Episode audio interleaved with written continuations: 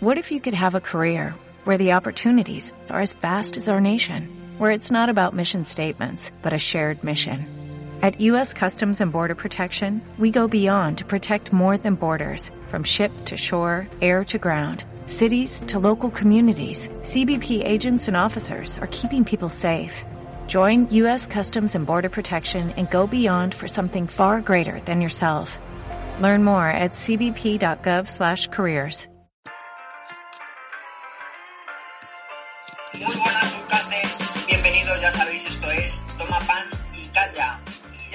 sabéis, quién soy, soy Carlos Ruiz, Chef Carlos Ruiz en Instagram, por si queréis ponerme cara, ver alguna recetita que de vez en cuando pues me da por ahí y cocino. Y al otro lado pues tenemos eh, pues a Chef Gordillo. Muy buenas, Raúl, que nos traes un invitado, ¿no? Muy buenas, Carlos, muy buenas Foodcasters, a todos los que nos habéis eh, dado al play para escuchar un capítulo más. Y así es, eh, bueno, hoy traemos un invitado de lo más salado, Carlos. Bueno, Raúl, déjame que dé paso a la sección de El que sabe, sabe.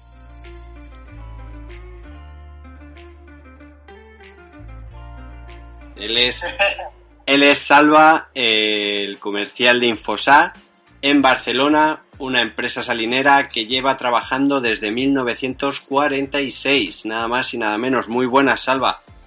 Buenas tardes a todos. ¿Qué tal? ¿Cómo estás? Muy bien, muy salado, como bien dices. muy salado, ¿no? Muy salado. Después de 29, 29 años de profesión y más de unas cuantas miles, miles y miles de toneladas en mi espalda, lo puedo decir. Muy bien, Salva. Lo primero que te vamos a decir es que, bueno, nos expliques qué es la sal. Bueno, vamos a intentar explicarlo de una forma sencilla. La sal, desde el punto de vista químico, es un compuesto iónico que se forma con una combinación de, un catión y un anión, que es el cloruro y el sodio. Realmente la sal común, como nosotros entendemos, porque sal es un concepto muy amplio, pero la sal de, cocina o de, ingesta sería el cloruro de sodio, que, puede, que puede venir de, muchos orígenes. Pero principalmente el origen natural es del agua del mar. El natural, ¿no? Natural. Sí, porque luego hemos visto que hay de manantial, que hay de mineral, en fin.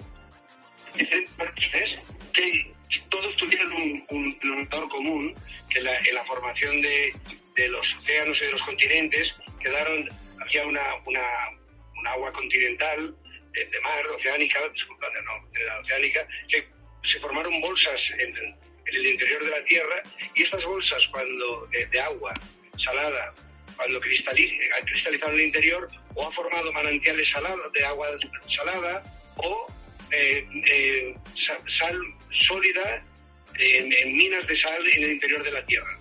Pero teníamos que tener en cuenta que eh, prácticamente el origen es de, siempre ha sido del agua del mar. Vale, vale, que es un poco la imagen que vemos aquí en vuestra página web, ¿no? En infosap.com. Exactamente.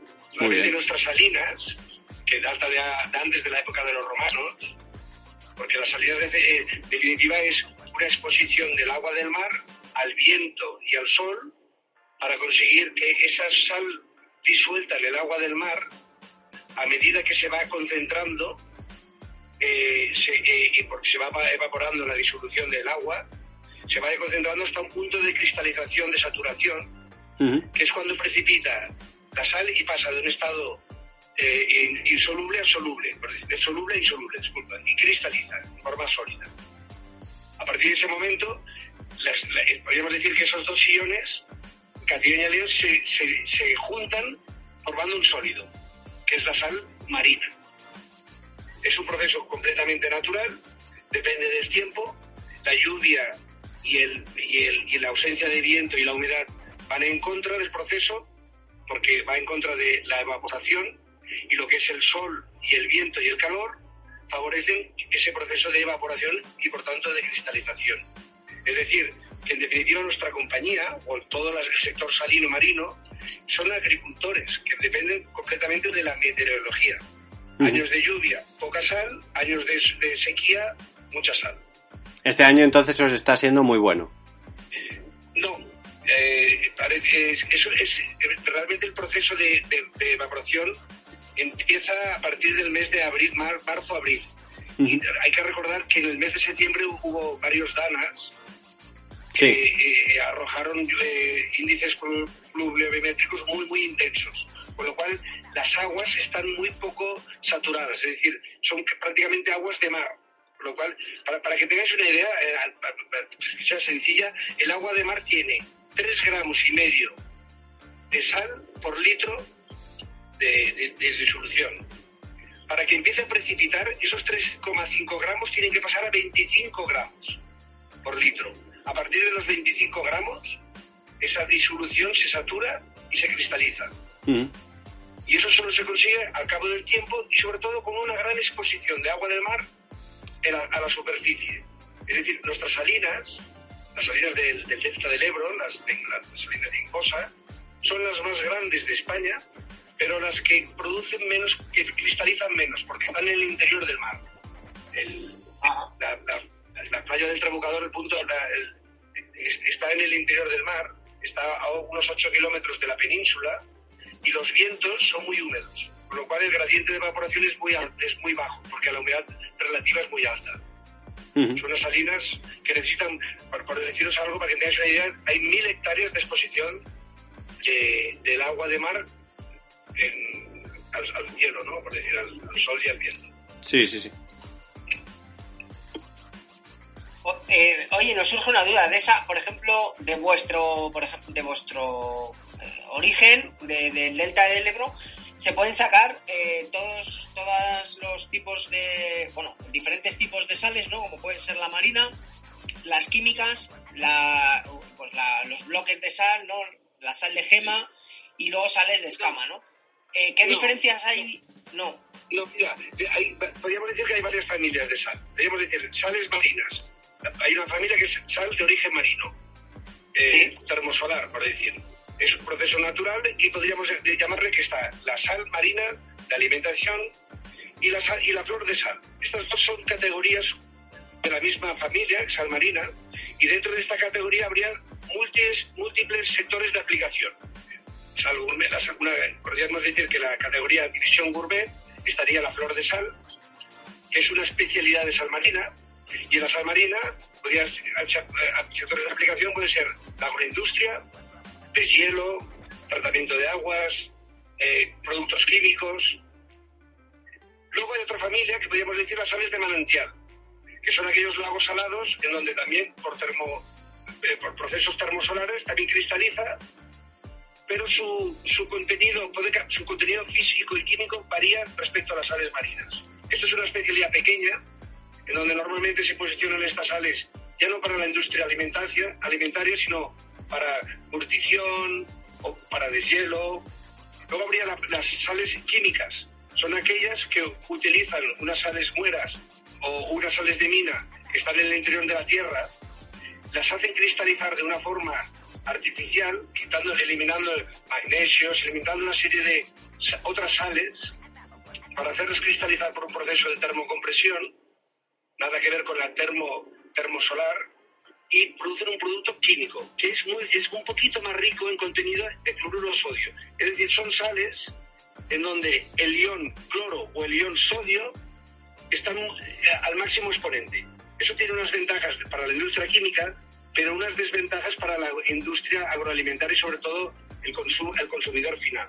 Y luego, sí, esto es la interesante, es la gran diferencia entre una sal marina y una sal química que luego si quieres o si os interesa os lo puedo detallar un poquito más, más precisión. Oye, ahí... Perdón, disculpa, y por último habría las sales de, el, el, el las sales de, Himalaya, la sal rosa del Himalaya, que es una sal de mina, que fue una bolsa de agua de mar que se, se quedó eh, bloqueada debajo de la, del Himalaya, está al, al, ran del suelo, no está en las cimas del Himalaya, ni mucho menos, y, su contenido y su contaminación de partículas férricas hacen que te confiera este color rosáceo. Es un óxido, pero que son las trazas de, mineral. Mm.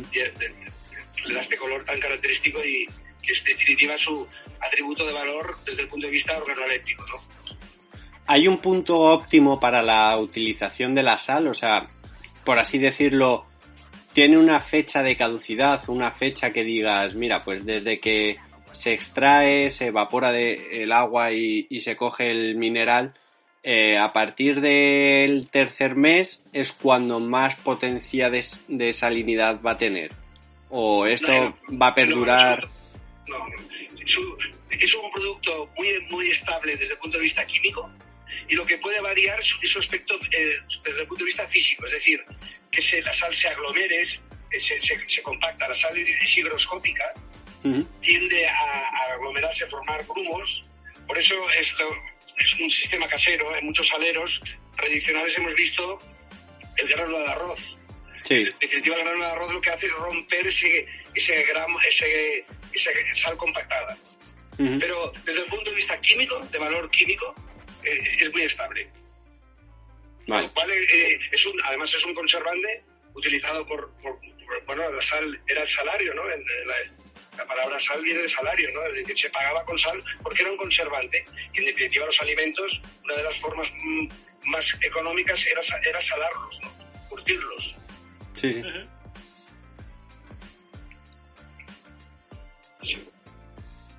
Eh, eh, que, eh, por ejemplo, cuando llegas a, llegas a un mercado a comprar sal, te encuentras con sales yodadas, sales no yodadas, sales de no sé qué. Eh, ¿cómo, ¿Cómo sabe el consumidor?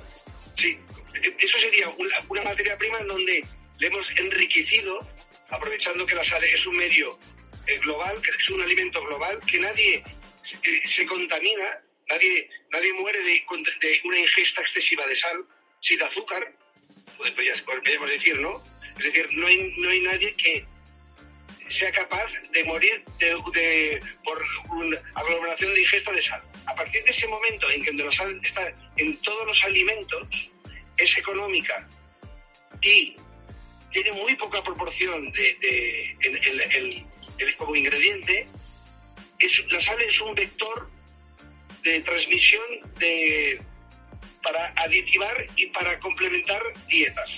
Y, la, Organización Mundial de la Salud se dio cuenta de que ayudar la sal era la forma más eh, fácil, sencilla y barata de eh, aplicar ingesta de yodo en los alimentos en donde aquellas zonas nutricionales geográficas en donde nutricionalmente era una carencia, ¿no? Disculpa, para evitar el, el bocio endémico, porque era el efecto causa, ¿no? La, baja ingesta de yodo inmediatamente se transmitía una, un exceso de, de bocio endémico en la, población.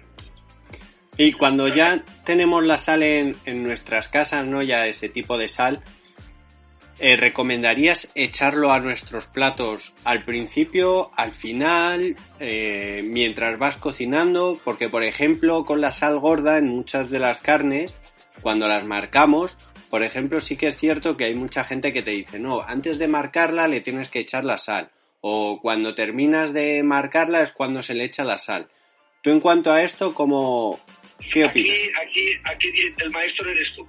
Ah. que yo, mi, mi, consejo, a ver, había una transformación, había una innovación en la categoría sal. Antes la sal era sal, ahora ya la gente ya empieza a partir de la sal Maldon en el 2007 innovó la categoría de sal, eh, creando la, división sales gourmet. En este sentido, eh, la recomendación siempre es una sal marina. ¿Por qué una sal marina? Porque una sal marina, además de salar, aporta una carga nutricional de 92 micro y macrominerales eh, esenciales para el organismo. Es decir, con la sal marina lo que estamos haciendo es, además de salar, enriquecer el sabor del, del alimento, nutrirnos que la sal química o las sales de manantiales, eso no lo tiene. Pero independientemente de esto, la sal marina se utilizaría en hervidos. Es verdad que una vez que tú hierves, pierdes eh, el sabor, porque se diluye, aunque el alimento sube la tonalidad salada. Y la, recomendación que nosotros hacemos es sal marina o sal química para cocinar y flor de sal, escamas de sal para sazonar el alimento una vez cocinado. Eso sería un poco la, para, que nuestras papilas gustativas eh, disfruten del, del, atributos de, sabor que pueda otorgar la, flor de sal, ¿no? que en el, flor de sal es la categoría, es la mejor sal del mundo, no la flor de sal tinfosa, ¿eh? la flor, la categoría flor de sal es la que contiene más fluoruro de magnesio, fluoruro de potasio, micro y macro eh, minerales por su sistema de cristalización que le confiere ese hiposódica, es decir, tenemos la gran ventaja de que una flor de sal tú la aplicas en, los alimentos en gran cantidad, nunca lo notarás salado. Sin embargo, una sal química en donde el contenido de, cloro, de cloruro y de sodio es muy alto, si te pasas, puedes echar a perder un, buen plato. Es decir, mira, estaba muy buena la paella, pero estaba excesivamente salada. Y esto nos ocurre, en eso los cocineros son los que tienen el mano para ver concretamente cómo dosificar. En Francia, la curiosidad es que en todas las cocinas la sal que se aplica con los dedos es sal gruesa. Sin mm. embargo, en España, la sal que se aplica en los aleros es sal fina. Y tiene una razón en Francia, porque tú con los dedos eres capaz de coger un, puñado y controlarlo. Sin embargo, cuando tú pones los dedos en, un salero y coges sal fina, entre la que se te pegan los dedos y, y la que se te cae, siempre es más difícil de dosificar. En este sitio, Francia, para cocinar hervidos, eh, eh, caldos, cocidos, sanguresa, para sazonar en los alimentos, flor de sal o sal fina. En alimentos acabados, ¿eh? Ya, ya, ya. curiosidad. Pues mira, me ha, me ha, quitado la pregunta porque me la ha respondido antes de tiempo y era eh, qué ironía tiene ¿no? que vosotros eh, evaporéis o, o, os dediquéis como agricultores a conseguir la sal y luego resulta que llegamos nosotros los cocineros y hacemos salmueras líquidas la volvemos a echar en, el agua, ¿no? Pero, pero bueno, has respondido más o menos a lo que yo te iba a preguntar, que era cómo, cómo usar eh, la sal, pero nos ha, nos ha quedado bastante claro eh, cómo la usaríais vosotros. Genial, genial. Lo que es importante es que hay unas tendencias, la sostenibilidad, los productos naturales. Esto, siempre estas tendencias de consumo vienen siempre del norte al sur, es decir, de los países más ricos a los pobres, o del, norte de Europa al sur de Europa, o de, Canadá, eh, Estados Unidos hacia eh, Argentina, y nos damos cuenta de que el consumidor cada vez busca pues productos sin aditivos, productos naturales, sostenibles, kilómetro cero, y en este sentido la sal marina está eh, cambiando completamente el rol de ingrediente para pasar al, al rol de ingrediente premio, en donde y, luego ya están los apellidos, ¿no? Es decir, el nombre eh, sería Sal Marina y luego ya habría los apellidos que sería Sal Marina del Mediterráneo. ¿Por qué? Porque el Mediterráneo, en el mundo, la dieta mediterránea tiene, tiene, mucha potencia, ¿no? Entonces, en este sentido, nuestra compañía es capaz de, estar vendiendo en cadenas eh, nacionales de, Estados Unidos simplemente porque somos embajadores de sal marina del Mediterráneo. Y es importante eh, dar satisfacción a los nuevos consumidores que de alguna parte busca productos innovadores, sales gourmet, pero la gran, el, gran, el mass market, que le podríamos llamar, que es el consumidor de los supermercados y supermercados, ya se da cuenta de que eh, pide sal marina. En este sentido, todos los labels de, de muchas cadenas internacionales ya no es sal, sino es sal marina. Por su carga nutricional, ¿no? Porque además de sazonar, alimenta y nutre y sobre todo compensa esas carencias eh, de los micro y macro minerales de una dieta muchas veces rica en grasas, rica pero pobre en, minerales, ¿no? Es la dieta actual de muchos consumidores. Me imagino que eh, no en todos los, los océanos o en todos los mares la sal es de la misma calidad, ¿no? Ahí tienes, eh, fíjate, mira, en Francia hay una, una categoría que es la sal del Atlántico. Eh, el marketing, como en todo, el marketing es una herramienta, si sabemos transmitir un origen, darle un valor añadido al producto y sobre todo despertar las inquietudes de los consumidores. La, composición química del Océano Atlántico difiere un poco de la del Mediterráneo. Eh, la sal del Atlántico es más blanca, tiene más calcio. La sal del Mediterráneo es más transparente, es más cristal. Y por, esos pequeños matices, sí que es verdad que aquí ya estaríamos entrando en, la microcirugía de, un producto que sensiblemente no, nuestros padres yo no creo que sean capaces de... De, diferenciar, ¿no? De diferenciar entre una sal y otra. No, no, no somos capaces. Ya es más los fabricantes que hacemos el push para vender nuestros productos que no el consumidor que, hace, que, puede hacer el, el, pull para decir, yo quiero sal del Atlántico. ¿no? Porque, aunque cada vez más, lo que sí que es una tendencia imparable es que los consumidores a la gran distribución, cadenas de supermercados, le están pidiendo sal marina. Mm. Este eh, la sal marina está arrasando en el mundo. Y eso es importante. ¿Se exporta mucha sal de, de aquí, de nuestra región, a, afuera, a otros países? A ver, nosotros eh, nos dimos cuenta, nuestra compañía, aunque a pesar de que sea de los romanos, los accionistas son quizás los últimos que entraron en, en, la batalla de, Salinera en España. Y nos dimos cuenta de que habían, nos llevaban una ventaja en conocimiento del mercado, de fondo de comercio, y que habían unos precios, tenían más capacidad productiva que nosotros. Las salinas son una empresa que se, se, rige por economía de escala, es decir, cuanto más sal tengo, los costes se, se difieren, se diluyen, se, son, son, menores. Si tienes poca producción, tienes un coste estructural alto, tu coste de, de, salida es más alto que la competencia. Entonces nos dimos cuenta que teníamos a Francia muy cerca. Nuestras salidas son las que se ubican más al norte de España. Y iniciamos el, el proceso de la estrategia de internacionalización. En este sentido, fuimos los pioneros y Infosa, nuestra compañía, prácticamente el 60% de nuestra producción la exporta. La exporta aproximadamente alrededor de 40 países en busca de nichos, en busca de aquellos consumidores de productos orgánicos, de, de sales ecológicas. Y sobre todo eso nos obligó a invertir en procesos, porque ya no jugamos en, división, en primera división, sino jugábamos en división de honor.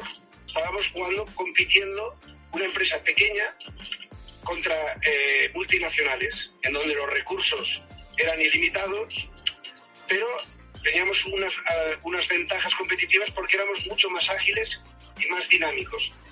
En ese éramos pro especialistas, eh, sal a la medida del cliente, ¿no? es decir, yo quiero un salero especial, pues nosotros hacíamos el salero que él quería, que la multinacional muchas veces ofrece sus productos y el mercado se adapta a los productos de la multinacional. Nosotros era al revés, nosotros hacíamos lo que la multinacional no quería hacer y lo que los clientes nos estaban pidiendo. Eso es, ha sido Oye, pues eh, nos ha quedado todo bastante, bastante claro. No sé si quieres añadir algo más. Bueno, en vuestra página web se pueden hacer pedidos. No, no tenemos un e-commerce. Realmente eh, tenemos nuestra... nuestra empresa. Eh... Sí, vendía online. No, la, verdad es que tenemos una página de contacto en donde derivamos todos los contactos de particulares, de empresas, a nuestros distribuidores e incluso nosotros los atendemos personalmente. ¿eh? Pero no tenemos un e-commerce. Vale, vale. Oye, Salva, pues mm, yo creo que nada más. Eh, Carlos, ¿alguna preguntilla que tengas por ahí? nada, nos ha quedado bastante claro eh, un poco saber pues los tipos de sales, cómo si, si exportamos eh, mucho o no exportamos y que la gente pues cuando vaya al mercado pues sepa qué sal comprar y qué sal utilizar para cada para cada producto. Así que nada, muchísimas gracias, Salva. buen viaje, que sabemos que van de camino y más de viaje. Venga, hasta luego, muchas gracias, Salva. Gracias. Chao. Pues bueno, Carlos, eh, ya sabemos para qué utilizar cada tipo de sal, sobre todo la sal marina, bastante rica. Yo no tenía conocimiento de que era tan buena, tan buena para, para nosotros, porque bueno, a lo mejor siempre se nos dice que todo es malo, pero no se nos dice para qué es bueno, ¿no? Pues bueno, la verdad que nos ha dado pues, pues la, opinión del agricultor, que yo no sabía ni siquiera que se podían que podían considerarse agricultores. No tenía, no sabía cómo, cómo denominarlos, ¿no? Pero eh, me ha sorprendido gratamente el que, sean agricultores, en este caso de la sal. Eh, bueno, ahí podríamos entrar incluso en saber cómo, aquí ya es un poco más a, título eh, profesional, ¿no? Y es cómo hacen un escandallo de algo que tiene esta merma y que viene encima de, pues que depende tanto de las lluvias, ¿no? Pero bueno, esto lo dejaremos para nosotros y que debe ser complicado. Pues sí, pues sí. Bueno, muchas gracias, Foodcasters, por escucharnos. Ya sabéis, dejarnos en comentario vuestras curiosidades, vuestra sabiduría y darle al botoncito que tenéis al lado en el que pone suscribirse. Muchísimas gracias por un capítulo más eh, en el que habéis estado ahí dándole al play. Eh, Carlos levanta la mano, me pide paso. Sí, sí, sí, muy importante, muy importante. Si os ha gustado el contenido, por favor, dejarnos un like, compartirlo. Cuanto más compartamos este contenido, que nos parece de grandísimo valor, el conocer todos estos productos de primera mano, a más gente vamos a llegar, más visibilidad tendremos y os lo agradeceremos eternamente. Así que Raúl, por mi parte, eso es todo. Muchas gracias. Nos vemos la próxima semana. Adiós. Adiós.